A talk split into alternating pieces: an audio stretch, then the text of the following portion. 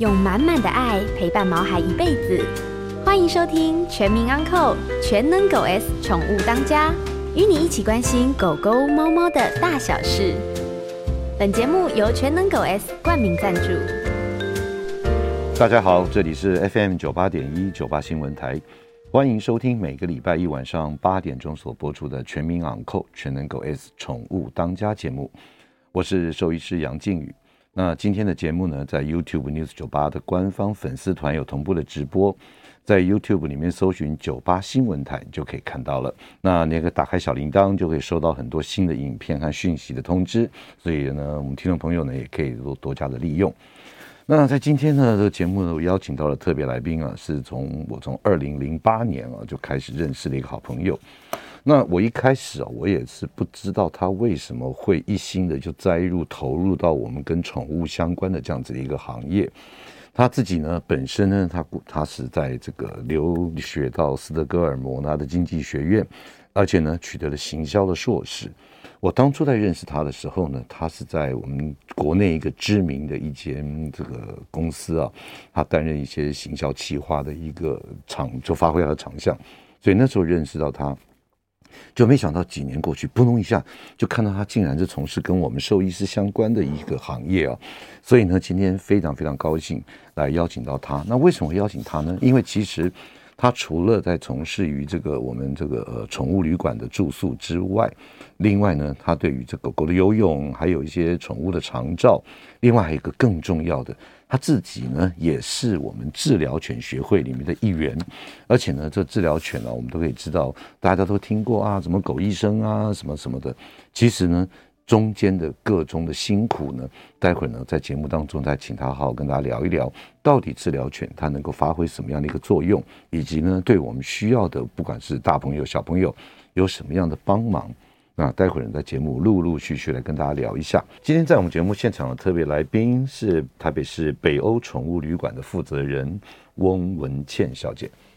来跟大家打个招呼。哎，大家好，我叫雪儿翁文健。OK，然后是北欧的那个呃，对，负责人。啊，负责人。OK，好，来，我我我我们在节目刚刚一开始的时候，我还特别讲说你，你你你本身是念商的嘛，对不对？对。而且在一个非常呃不好能够进入的一个斯德哥尔摩的这样子一个学院里面，能够取得商学的这样子一个硕士啊。嗯。那为什么你会这个呃跟你的本行离开？然后从事跟动物相关，因为您现在是第一个是那个宠物旅馆的负责人，对。另外呢，也是狗医师的这个这个自己本身有养了好几只，对不对？嗯嗯。所以我想请问一下，为什么你会从一个你的专业的一个呃行销企划的一个人员，然后出来哎从事跟动物相关的行业？哦，我那时候就是在斯德哥尔摩念经济学院的时候，嗯，我就是在那边看到北欧人对待动物的方式。我觉得哇，好向往哦！可是我因为我是念商学院，我也没有想太多。我也不是念兽医学院，我只觉得他们对动物的方式好自由，好尊重个体差异。然后呢，那些画面就升值在我的脑海。那我后来回台湾也是在一般的外商做了六七年之后，就觉得。但是我最喜欢的还是动物。我在公司再怎么努力，我的工作都接触不到动物。嗯，所以我想说，那我要不要来，就是做一个接触得到动物的行业？但我也不太会做，比如说呃繁殖那些买卖那些的。那我想说，那我做寄养业好了，宠物旅馆，帮人家照顾动物。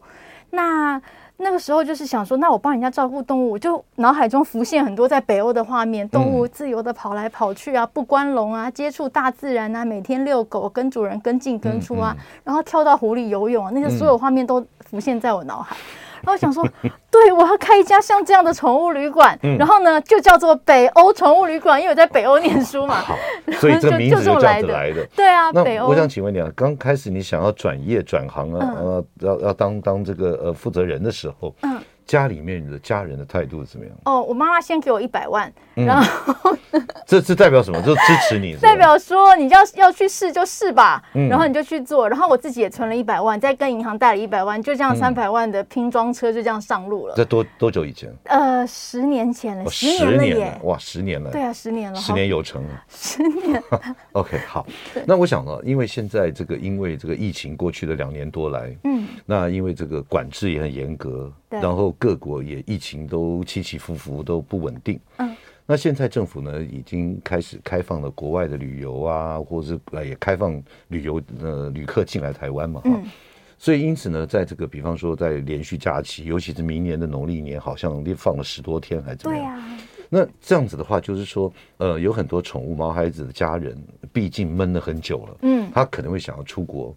那出国的时候，这个狗狗势必要不然说亲戚朋友带，嗯，要不呢就是说到一个专业的这个宠物旅馆，嗯，所以我想请问一下，因为您从事十年的宠物旅馆的专业的一个经验里面，可不可以跟大家讲一下，就是说要带宠物去住宠物旅馆有哪些必须要做的事情，来跟大家来先聊一下，有个心理建设。哦，首先呢，你先得找一家好旅馆。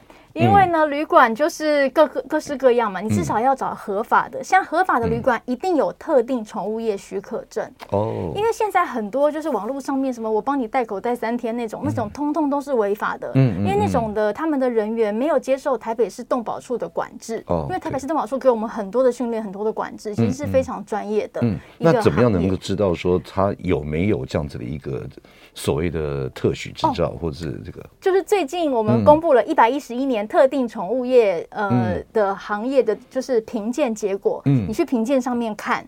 里面有一百二十七家，就是台北市的合法的，合法的有一百二十七家，合法的那算是宠物旅馆的业者，是不是？其中有一部分是宠物旅馆，嗯，那有分等级，比如说像我们有一百二十七家，里面有十一家是特优级的，像我们旅馆两家都是特优级，所以这等于就是我们人的饭店一样，什么五星、五星、四星、三星、三星，对，都都有各有就是各有粉丝，各有一方江山。那你可以去找，比如说特优的、优等的，至少都是合法的，嗯嗯，对啊，那甲等的应该不会有人找乙等、丙等了，真的 是，就是你去找一家好的旅馆，然后跟那个旅馆建立比较长期的关系，就是狗狗可能常常去洗澡，常常去安亲，或常常去那边玩一下玩一下，先熟悉那边的人，我就让你的毛孩子先对那个环境对是熟悉认识，尤其是这个呃，就说照顾他的人，对，也开始有点接触，嗯，这样子就说去住宿的时候，去住旅馆的时候，就比较不会呢觉得那么陌生。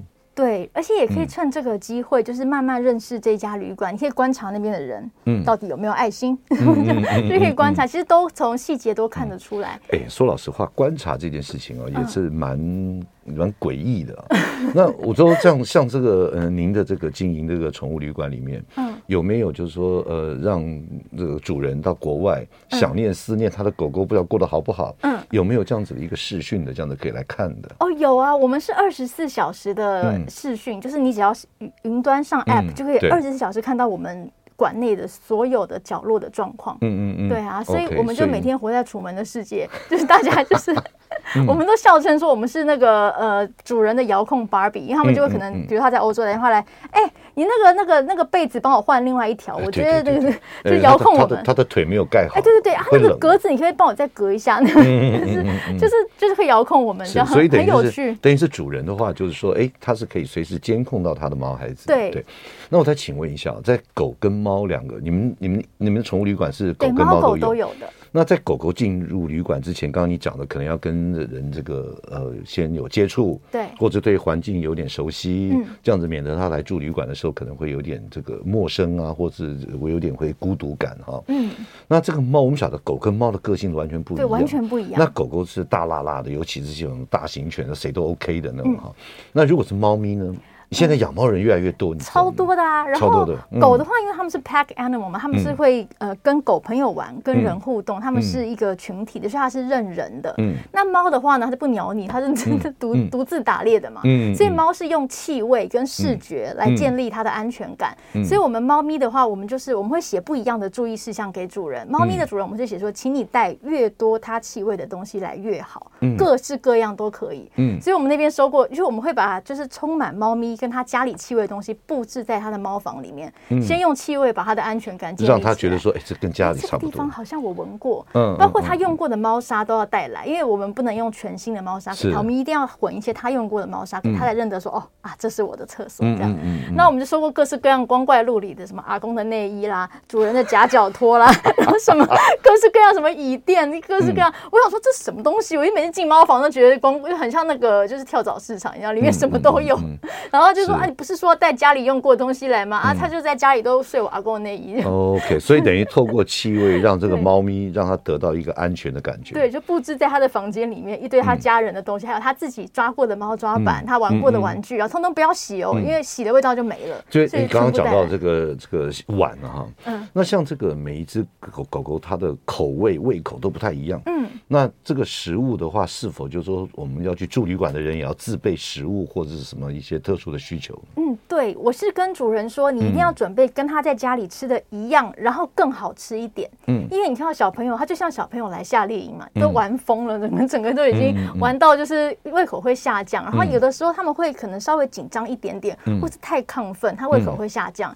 所以你一定要准备比家里好吃一点点的，嗯，来吃，他们才会刚刚好，就食量才会维持在家里的食量。所以，所以您这样子的话，等于是也需要主人的合作，就是说可以带他吃的东西。对啊。OK，那所以我们这样了解到，就是说，哎，万一过农历年或者说长的假期，你必须要让狗狗去住宿的话，可能一开始之前的一两个月就开始做功课。对，就是要先有一些布局啦，就是不能把狗随便交给一下就这样进去，那是危险的事。对，也不是那么。因为我本身自己的兽医师，我想请问一下，那如果说他的住宿的旅客的房客，嗯，要是有医疗需求或必然突然生病了或者什么怎么样？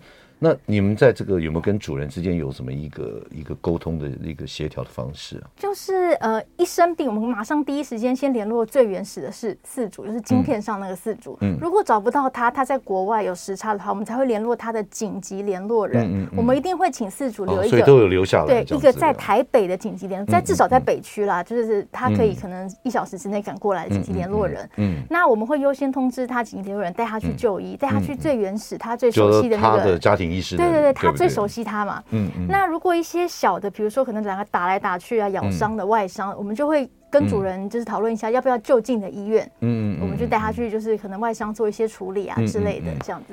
OK，对，嗯，我听你讲这么多，嗯，我我我真的发觉你是适合从事这个行业，也就是说，妈妈当初给你的一百万的第一桶金啊，真的是用对地方了。我我有要还他，他没有要拿，自己人嘛，所以所以我是说。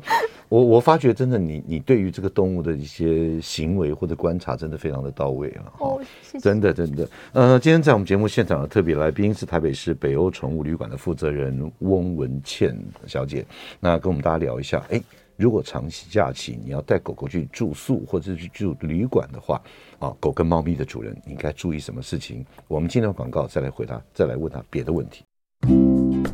欢迎回到九八新闻台全民昂扣全能狗 S 宠物当家节目，我是兽医师杨靖宇。今天在我们节目现场的特别来宾是台北市北欧宠物旅馆的负责人翁文倩翁小姐。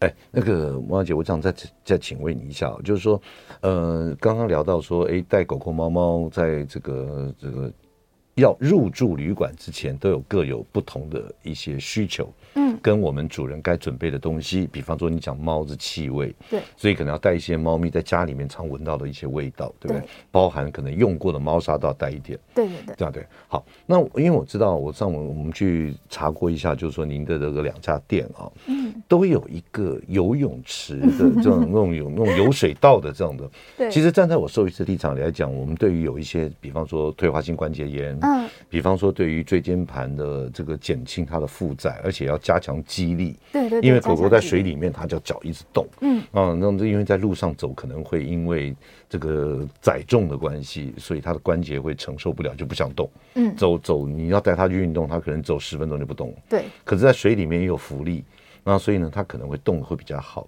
所以站在兽医的这种对于关节炎也好，或者是关节方面的，或者是肌肉方面的一些疾病，其实。游泳是一个还不错的一个一个选项啊，对于它的附件啊或什么。那我想请问一下，就是说你们都有一些游泳的这样子的一个设施设备啊？对，我想这个狗狗的身上有时候到处跑到处弄，这个游泳池的水你是如何来保持？或者说狗狗要去要去游泳池去运动，它该有什么样的一个要求啊？哦。我本身也是洁癖狂，洁癖狂的啦，嗯、所以呢，我们的狗狗是游泳是必须，它是要来洗澡的狗狗，它才可以洗澡之后选游泳，嗯、然后游泳完之后再洗，洗完再润丝，嗯、再纯手吹吹干。嗯，就是我们要确保下去的每一只狗狗都是干净的，至少要洗过一次。对，对对？然后水也是干净的，因为我们水是因为狗狗会喝到一点点，嗯、喝到一点点，所以我们的水必须要比婴儿泳池的规格还高，而且不能添加什么，对，不能什么都不能添加，所以我们只能又是打臭氧进去过滤，然后用呃。那个强力的马达把水拉到后面，嗯，用硅藻土过滤、臭氧杀菌，再一直循环，一直循环，这样子什么都不能加。哦，哎，这超乎我想象。我本来以为说啊，到到这公园玩的全身泥泞的，然后突然然后跳进跳进去，是那个关子岭泥巴浴就对了，千万不行。我们那个就是要很高，而且而且我们的游泳教练每一班是四小时，他要在水里面站四个小时。你说教练要站在水里面四小时？对，所以水要很干净，因为是教练，因为我自己在那边站，在那边站，我就觉得哇，那个水要很干净。狗也要很干净，人也要很干净，干净的东西都在一起才会干净，才会干净。对啊。那我我因为我对于这个游泳的这样子的一个，就是说如何安排啊，我是不太熟悉。可不可以简单说，狗一次游泳可以游多久啊？大概我们会依据它的体型、它年纪、活动力，然后主人的期待，大概会可以选三十或六十分钟。嗯，那真正在游，我们大概都是游几趟休息一段，游几趟休息一段这样子，因为不能让它一直游。对，因为怕有人也都不能一直游，对，真的腿太酸了。然后又怕它不喜欢这个活动，但有的时候又怕它活动力不够，所以要跟主人一直不停的讨论。嗯，就是哎，这这次要游多久？那我们觉得它累的话要怎么办呢？然后是用它喜欢的东西引导它，比如它。最喜欢的球，我们丢，然后让他去游。是，对啊，各式各样的就是排列组合，还有沟通这样。OK，那对于这个狗狗的身体的一些状态，也要是 OK 的，对不对？对，呃，游泳前必须要不吃食物四个小时，就是呃，但是游完可以马上吃啦。嗯嗯。对，然后喝水那些都是可以，但是不能吃东西这样。嗯嗯。所以其实其实我个人觉得，常有时候必须要做一些嗯附件什么的，游泳的确是一个还不错的选项。嗯。那在这样子这个游泳的这样的过程里面，他先洗完第一次，然后再去游泳，然后回来再洗第二次，再来润湿，再吹毛。对，OK。那所以这样子整套下来，这样子狗狗去游泳，不是要花好几个小时啊？呃，对呀、啊，就是要排程。我们每天排程，嗯、我们店长是排程大王，每天在那边，嗯嗯嗯、我们店长是那个排程控制狂，你知道一直在那边排，一直排，这个接这个，这个接不行，他这样吹不完，是不是？每天在那边排，每天在那边排，然后他就说你。打电话预约的全部要先问过我才能排，不要给我乱排，害我的那个卡住。那个我那个 round down 是很顺的，嗯，非常非常有趣。那我再请问一下，常常去游泳的犬种是哪？你有没有知道稍微统计一下？常常去游泳的犬种，我觉得很多哎，像什么拉布拉多黄金猎犬这种，就是为水而生的狗，它们本来就非常的爱游。嗯，然后最近很多很多萨摩耶也很喜欢游泳。萨摩耶现在对啊，他们不是拉雪橇的吗？怎么跑到水里来了？我就觉得我每次看到他们，觉得很像棉花糖泡水，很好笑，很疗愈。然后哈士奇不是也拉雪橇吗？对对。那怎么也来游泳了？他们也喜欢。对，也也喜欢哦，是可以，就是可以。然后有没有说看到水要？会会惧怕的，根本不想不想玩的。呃，有一些，比如说山犬类的，嗯，或者是边境牧羊犬，就没有那么喜欢水。然后或者是说台湾土狗类，它们本来是山上打猎的狗嘛，它的地盘就是山，然 后你把它弄到水里来，它就会觉得有点郁闷这样子。那小型犬的话，像呃贵宾、比熊，因为比熊是那个葡萄牙水犬变的嘛，它们都非常会游。贵宾本来就是水猎犬，所以非常非常会游。嗯，然后像小腊肠也很会游，因为腊肠的脊椎很烂嘛，所以主人都会有一个 sense，他说哦，他的脊椎烂，所以他的肌力一定要好，那来游泳锻炼肌力好了。所以腊肠啊、柯基的主人都有这个 sense，就让他们来就是锻炼肌力，以防老了脊椎烂掉这样子，很有趣。反正就是我每天在那边看，就是那个水族水族馆大赏，非常非常有趣。那那接下来我再问一个问题啊，这所谓的游泳教练啊，嗯，在我们人来讲的游泳池里面，教练这样的维护他的这个安全，嗯，对不对？万一有人抽筋或者干什么的。那请问一下，对于我们这个动物游泳的、狗狗游泳的这样子的游泳教练，嗯，他有什么一些这个特殊的要求？哦，我们其实就是进来的，其实就是我们的保姆，大家轮着当游泳教练。嗯，那我们进来的保姆全部都会上至少雄霸的基础班的训练，所以他对于动物的。呃，行为学基本上有一一定的程度的了解，因为考试考不过就被我掐死，所以全部都要考得很好。那比较主管阶级就会上过中级班，就会更加了解，就是怎么样去运用一些呃一些方法去让宠物喜欢上游泳这样子。哦，那还达到运动对，然后我们会互相教，比如说，哎，他喜欢怎么游，他可以用什么引导，嗯、然后他可以用什么驱动，比如他可以用。呃，比如说玩的很开心的水花驱动它，它就喜欢游；嗯嗯、或者说它要跟人一起游，它把人当浮板，我们就在那边当狗的浮板，让它搭在我们身上游。嗯、有的是它用球可以驱动，嗯、有的用飞盘可以驱动，嗯、看什么可以提升它游泳的动机。嗯嗯、然后也是要看个性，就是不要太勉强，就是慢慢跟它玩，嗯、让它越来越喜欢，越来越喜欢。是那不知不觉就喜欢上这个运动。OK，所以我一下突然看到说，哎，游泳教练是不是是不是什么自由式、蛙式、仰式？我们现在就是浮板狗爬。式跟浮板式，明天被狗搭在身上这样子。嗯嗯嗯、OK，那我想再请问一下温小姐啊，就说现在大家都面临一个像人类来讲的话，就是高龄化的社会。嗯，呃，那现在台北台北市，尤其是全台湾最高龄的一个社会里面，嗯，大概已经人口占了百分之二十点几了啊。嗯，所以也就是说，台北市两百五十万人里面，就五十多万人是属于六十五岁以上的长辈。嗯。那在人来讲，有这样子高龄化的这样子一个过程，所以因此呢，我们台北的这种不要讲台北，全台湾这些日照啦、长照啦，这个是非常重要的，对于这个高龄长辈，因为毕竟现在少子化，嗯，那讲难讲直接一点，嗯，有些长辈不是有些这个长辈，他们的小孩可能也很少，嗯，那很少的情况之下呢，他自己都要要养活他们自己，所以对于这个长照跟日照的需求就很大。那同样的这个情况，在狗狗来讲也是如此。嗯、那我知道您这边也有做这个宠物的长照了哈，嗯、可不可以简单说一下什么是宠物的长照？然后会会会会面临到处理什么样的一些问题？其实我们不知不觉就变成一个长照机构了，因为我们开了十年嘛，所以当年来八岁的狗现在就变十八岁了。对啊，当年来三岁的狗现在就变十三岁了耶。所以其实就不知不觉，我想说奇怪，怎么大家都老了？然后我们就我们经常蹲在地上摸狗，你怎么老了？你怎么也老了？我们不是才刚认识吗？就其实认识十年了。嗯，对啊，那会面临很多哎，就是狗狗久病，主人乘凉衣的这个状态嘛。然后我自己的狗也是三只啦。布拉多都是可能十三、十五、十七岁才挂掉，就是照顾久了就会有非常非常多的经验。那大家真的都老了，所以有各式各样的状况，什么都有，你想得到的都有、欸。哎、什么癫痫的、啊，倒在地上的、啊，前前两天才一只。很可爱的十四岁的呃，就是西施混西施，他就忽然倒在地上，然后就抽搐，我们就赶快跟主人讲，把东西移开，然后跟主人讲，主人就说我现在没有时间去接他，你跟他说，如果他在北欧走了的话，主人很爱他，等一下就去接他哦。然后我想说，好好好，我们跟他说，他直接跳到最 最后了。对啊，他对对，他就说你们跟他讲。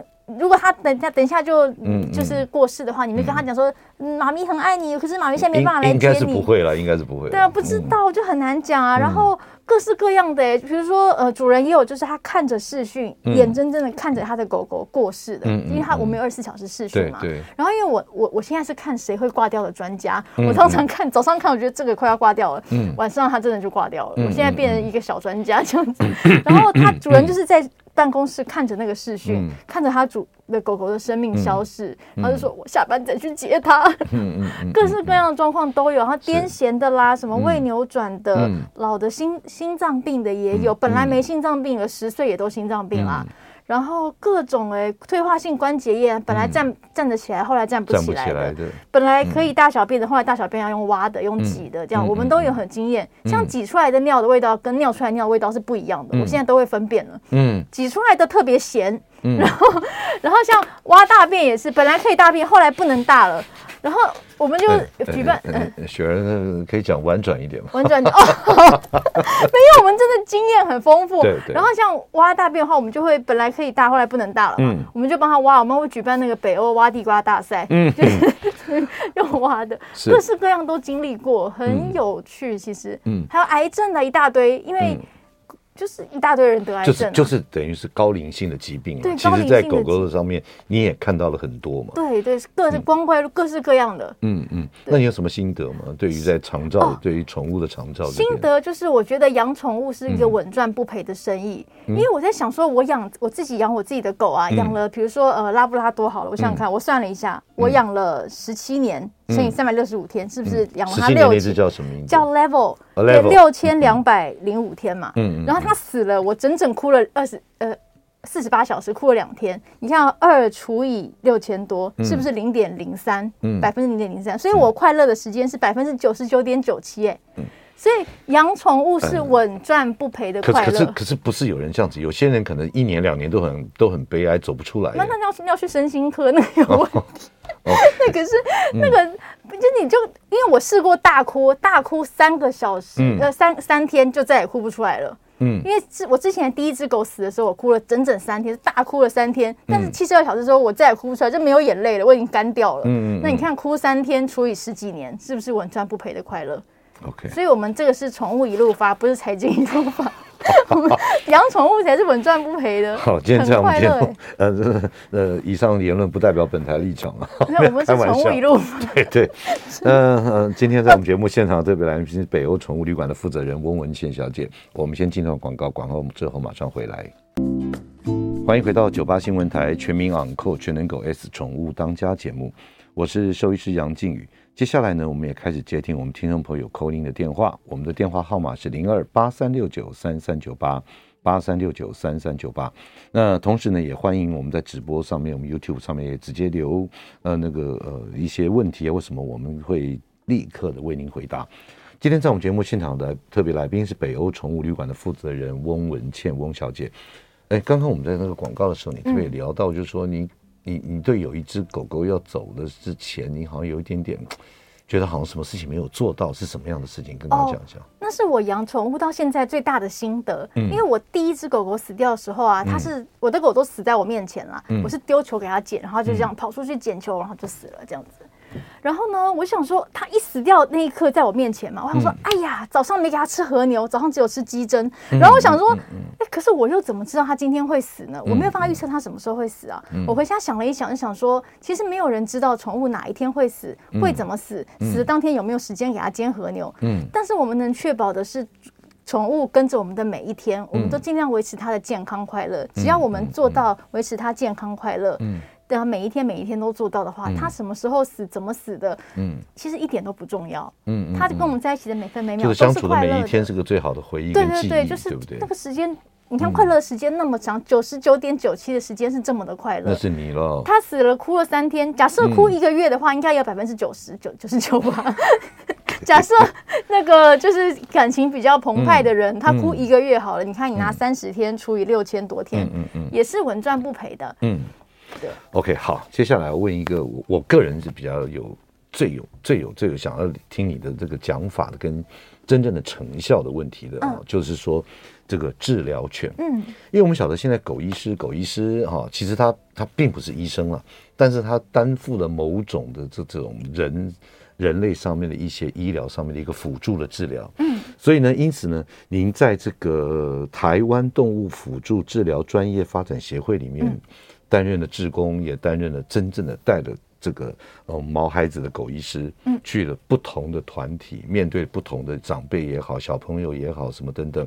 您这样子总共有十年的经验，对呀、啊，不知不觉的我。我记得之前你有一次不是那个拉布拉多贝利斯，贝利斯，贝利斯，他他他也是治疗犬，对不对？对啊。然后呢，现在你和就是三天之后哭完了之后，又有另外一个叫阿爸，对对对，对马上再养。马上再养一个阿爸，阿爸现在也是治疗犬。对啊。好，第一个我想请问一下，就是说这治疗犬它服务的对象有哪些？呃，各式各样的身心障碍的族群，嗯，比如说小智可能呃自闭儿，就是很小的那种幼儿园的自闭儿啊，嗯、或是呃亚斯伯格这泛自闭症的啦，嗯。嗯，然后 ADHD 的都有，嗯，然后国中、高中都有，嗯、那一路上到成人失能，比如说他可能是中年才失能，可能是严重车祸之后脑缺损一大块，嗯、他认知功能已经障碍了。这种也有，嗯，然后也有，比如说小儿麻痹的啊，各式各样的失能的状况，也有就是长辈很多像失智的患者，或是说快要失智，预防他失智的，这些都有。所以治疗犬服务对象是从小孩一直到长辈，对啊，都有，我通通都服务过，还有服务过，对，还有那种呃，就是。呃，那种像启能中心，嗯，就是它是轻度的智障带很多重度智障的孩子的一个算是日照中心，嗯、他们是一到五住在日照中心，嗯、六日才接回家的那种，嗯嗯，嗯对啊，那个场面也是蛮震撼，就是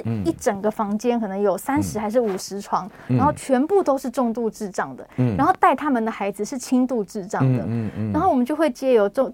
那就是狗狗的一些魅力啊，引导他们做一些活动，就是帮助他们恢复一些认知上的。OK，雪儿，那我简单来问一下，我们举一个简单的例子哈，比方说是呃幼稚园或者到小学，嗯，那对于这个呃比较需要照顾的，比方说刚您讲的，就是说雅斯伯格啦，或者说可能犯那种犯自闭症、自闭症的这样的对狂无灵，那这个你有没有一些特别的一些，就是说他们的反应，或者说如何去让我们的治疗犬跟他们接触？啊、uh,，有诶、欸，我觉得很有成就感诶、欸，嗯，因为很多像这种小朋友，他们其实都是异才，就他是其实有某部分是天才的，嗯，可是他包装在一个自闭的外表之下，嗯，那我们就很希望他可以用借由治疗犬去打开他的心扉，比如说有些孩子他不看人的眼睛，嗯、他第一堂课的时候就是不看人也不看狗，嗯，可是后来哎，他发现狗还蛮可爱的，他就开始看狗，哎、嗯，就开始看人了，嗯，然后有的人是有的小孩是完全不讲话的，嗯，但他就。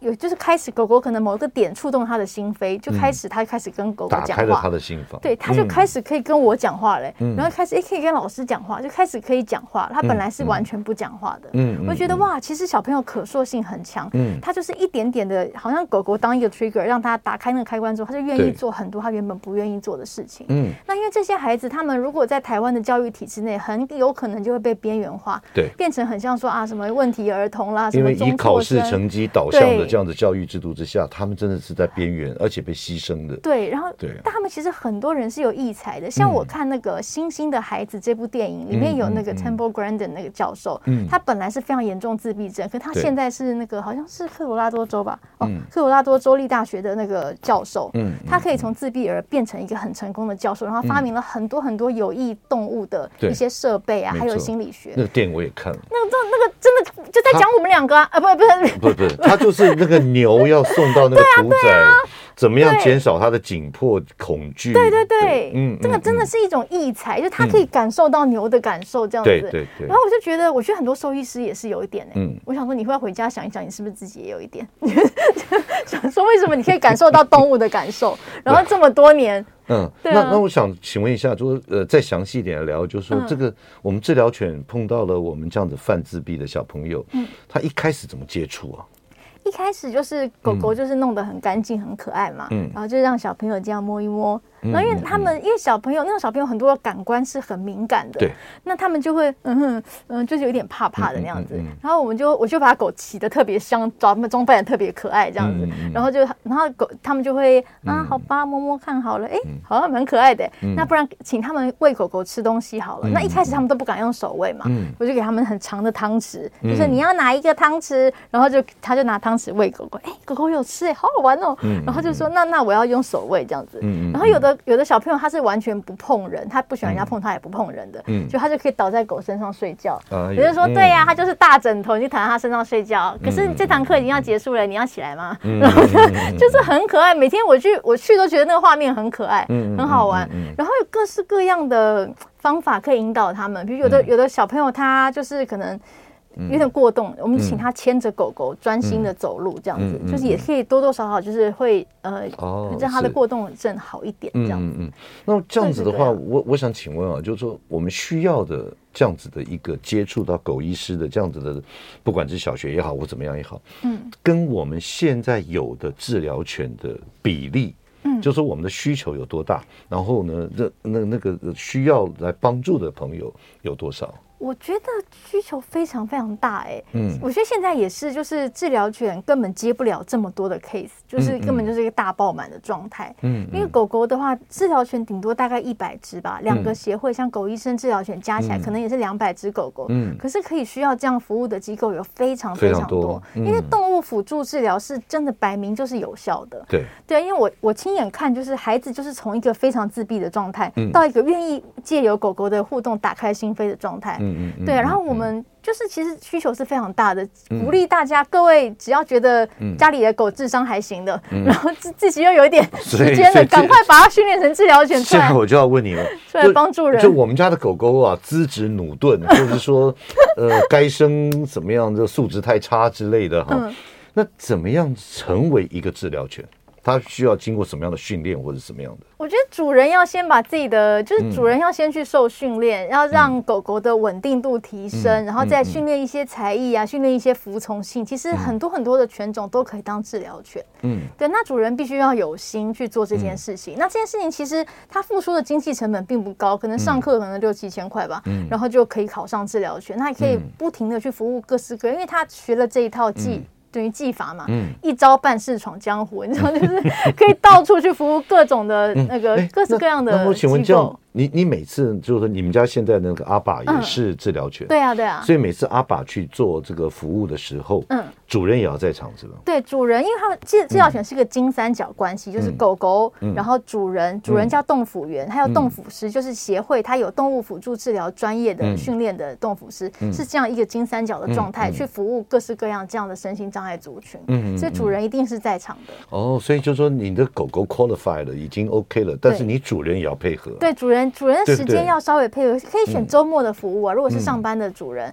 那也可以选就是你有兴趣的服务。像我特别对特教，就是特殊儿、特教儿特别有兴趣，我就说，那我可不可以全部都选特教儿？也是可以的，也是可以的。有的人是对长，比如说可能是失智长辈有兴趣，他可以全部选失智长辈。对，这这这个对于，因为现在这个失智长辈也也逐渐的也每年都增加了。嗯，对。那他们对于这个狗医师的这种服务，他们的反应怎么样？可不可以？哦。我去服务，我会觉得失智长辈的，嗯、呃，就是快要失智的长辈会比较有反应。嗯，嗯，比如说他可能本来快要失智，坐在那边都不讲话，一看到狗，哎哎、嗯，就因为狗就很疗愈嘛，嗯、他们就开始跟狗玩啊，啊，喂你吃东西啊，嗯、然后又开始认知，比如说，哎，这狗狗几岁啊？哎，什么什么的啊，不要再吃，它太胖了，什么的，然后就是会比较活泼。那真的已经是失智到非常严重的，我们去服务那种啊，就比较好像。感觉它没有那么有反应，哎，就是可塑性已经没有那么强了。哦，比如说我们请它跟狗狗，呃，比如说写写什么东西给狗狗啊，他会完全没有办法，就是你你会觉得啊，糟糕，他的好像神经死光光那种感觉。所以对于这个台北市，以台北市来说，像有一些日照中心啊，或者是一些我们的安养院啊，都是你们服务的对象。对，各式各样我都服务过，然后那种还有。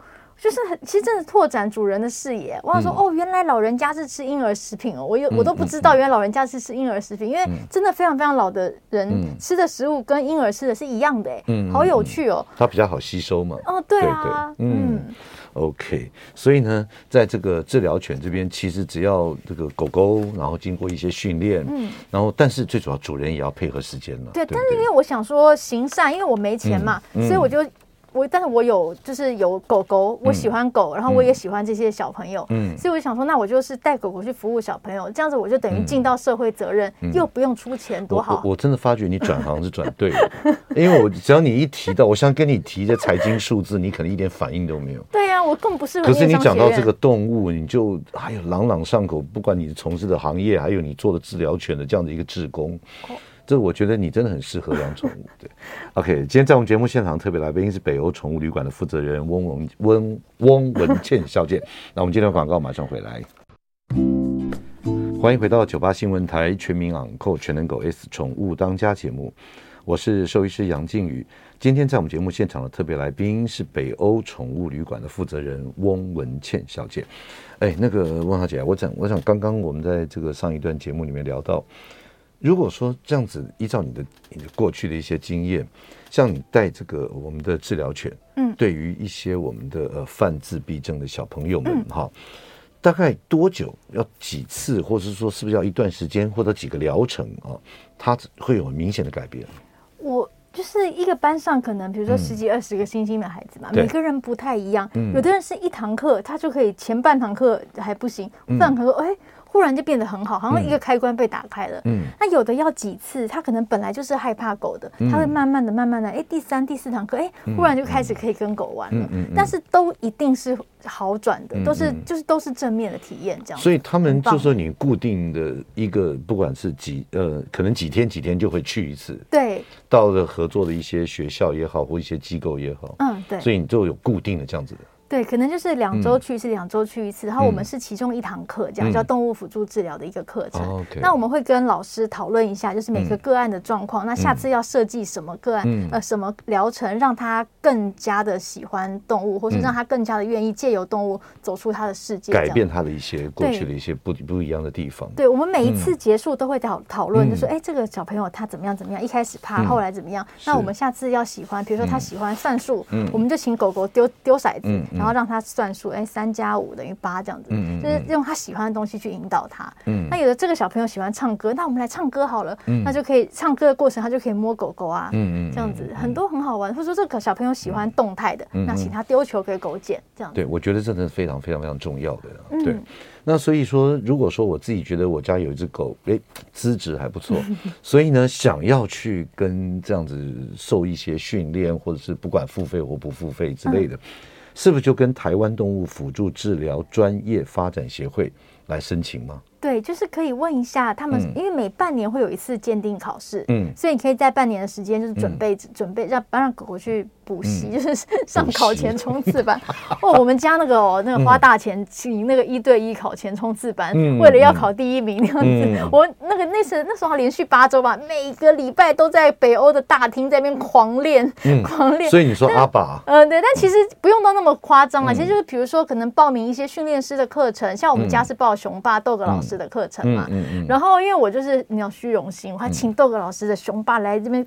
家教班一对一的疯狂的教，疯狂的教，疯狂的练这样子，但其实不用这样就考得上，就考得上，考考过就好了，没有要考第一名。所以叫台湾动物辅助治疗专业发展协会，嗯，对，对不对？对，所以只要上网 Google 查一下辅助动物动物辅助治疗专业发展协会，其实就可以查到该如何。如果你真的有兴趣，而且呢，我们的毛爸。毛爸毛妈们也要有时间，嗯，考上真的不难。对，因为这个训练或者这个服务绝对不是狗狗一个人的事情，的狗狗主人还有我们协会里面的职工啊，以及呢。最重要就是你的狗狗，嗯，对不对？好，那，我们现在节目聊到这边呢、啊，大概也快要接近尾声。我想请问一下，就是说，在你从事的十年的，不管是这个经营狗狗的旅馆，嗯，或者是说在这个治疗犬方面，也差不多同一个时间，差不多十年嘛，哈，嗯，你有什么特别的一些印象啊，或者是让你觉得哇，真的我做的太棒了，或者是说啊，我觉得太可惜了。有什么一些经验跟大家分享？我觉得很多，我觉得很棒，都是主人，主人真的都太棒了。嗯，他们就是会不离不弃的救狗狗到最后一分、最后一秒，真的不行啊，放手，你走吧。嗯，这样子。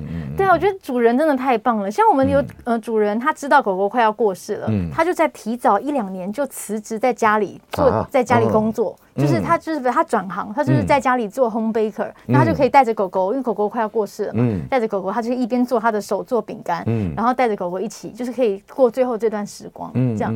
那后来他狗狗真的快要过世，他就带狗狗来跟我们的旅馆的保姆一个一个道别，这样子。那有一次，他这个狗狗忽然病危。我们就想说啊，那怎么办？他的他做的 home baker 的饼干没有办法卖，因为他要隔天要去卖，可他狗狗已经快要病危了。那我们就把他的饼干就是要想要把他饼干全部收购下来，因为等于他隔天要雇狗，他没办法去卖饼干了。那我想说隔天我就我们就把我们几个保姆把他的饼干都收购。他就说不用不用不用，我那个那些东西我有的都还没有做，冰起来就好了。然后狗狗没事就好了。对啊，就是其实就是不离不弃到最后一秒这种主人，我真的觉得他们。很多哎、欸，很伟大。很多人就是很多人，我觉得他们有的时候是，比如说他。呃，狗狗已经不行了，要送来这边长照嘛？嗯，他就说：“我先买六十天的，我先预付，我先预付。”我们就说不用预付那么多。嗯，但我觉得他预付的那个心是觉得我预付了六十天，他可能可以再活六十天。嗯，就他他好像是花钱买一个希望那种感觉。嗯，我觉得哇，好感人哦。就是就是他，他就觉得我钱花了，他就可以再活六十天。我再花，他再活六十天，这样子，就是就是很像预买一个希望那种感觉。嗯，我觉得，然后也有主人，就是他的狗狗已经真的是快要不行了。他就怎么办？怎么办？不能走了，好吧？那我来买一个推车，我就去帮他买推车啊，买各式各样那个垫子啊。嗯。然后就后来他的狗狗那个推车才买到他家没两天，狗狗就过世了。这样子就是很多，他是愿意对狗狗好到最后一分、最后一秒不行，然后才放手的这种。很多很多，我觉得很厉害，就是很负责任到底了。就是我很钦佩这种人。不仅是动物，然后呢，对人这种互相的这种关系、这种间接。我觉得真的是最可爱的地方。对啊，就是真的是人跟狗的互动是最美的风景。呀、嗯，对啊。OK，今天时间的关系呢，今天在我们节目现场的特别来宾是北欧宠物旅馆的负责人翁文倩小姐，跟她讲到说，长假的时候您带您的毛孩子要去住旅馆，狗狗、猫猫该注意什么事情？另外呢，非常有意义的一个狗医师这样子一个协会，也欢迎您的加入，一起大家来共襄盛举，对不对？嗯对，跟大家 say 拜拜哦，大家拜拜拜拜拜拜拜，多养一些狗，然后训练成治疗犬哦。呀，对，我们都很需要你。每个宝贝都值得最好的，爱它就是一辈子。本节目由全能狗 S 冠名赞助。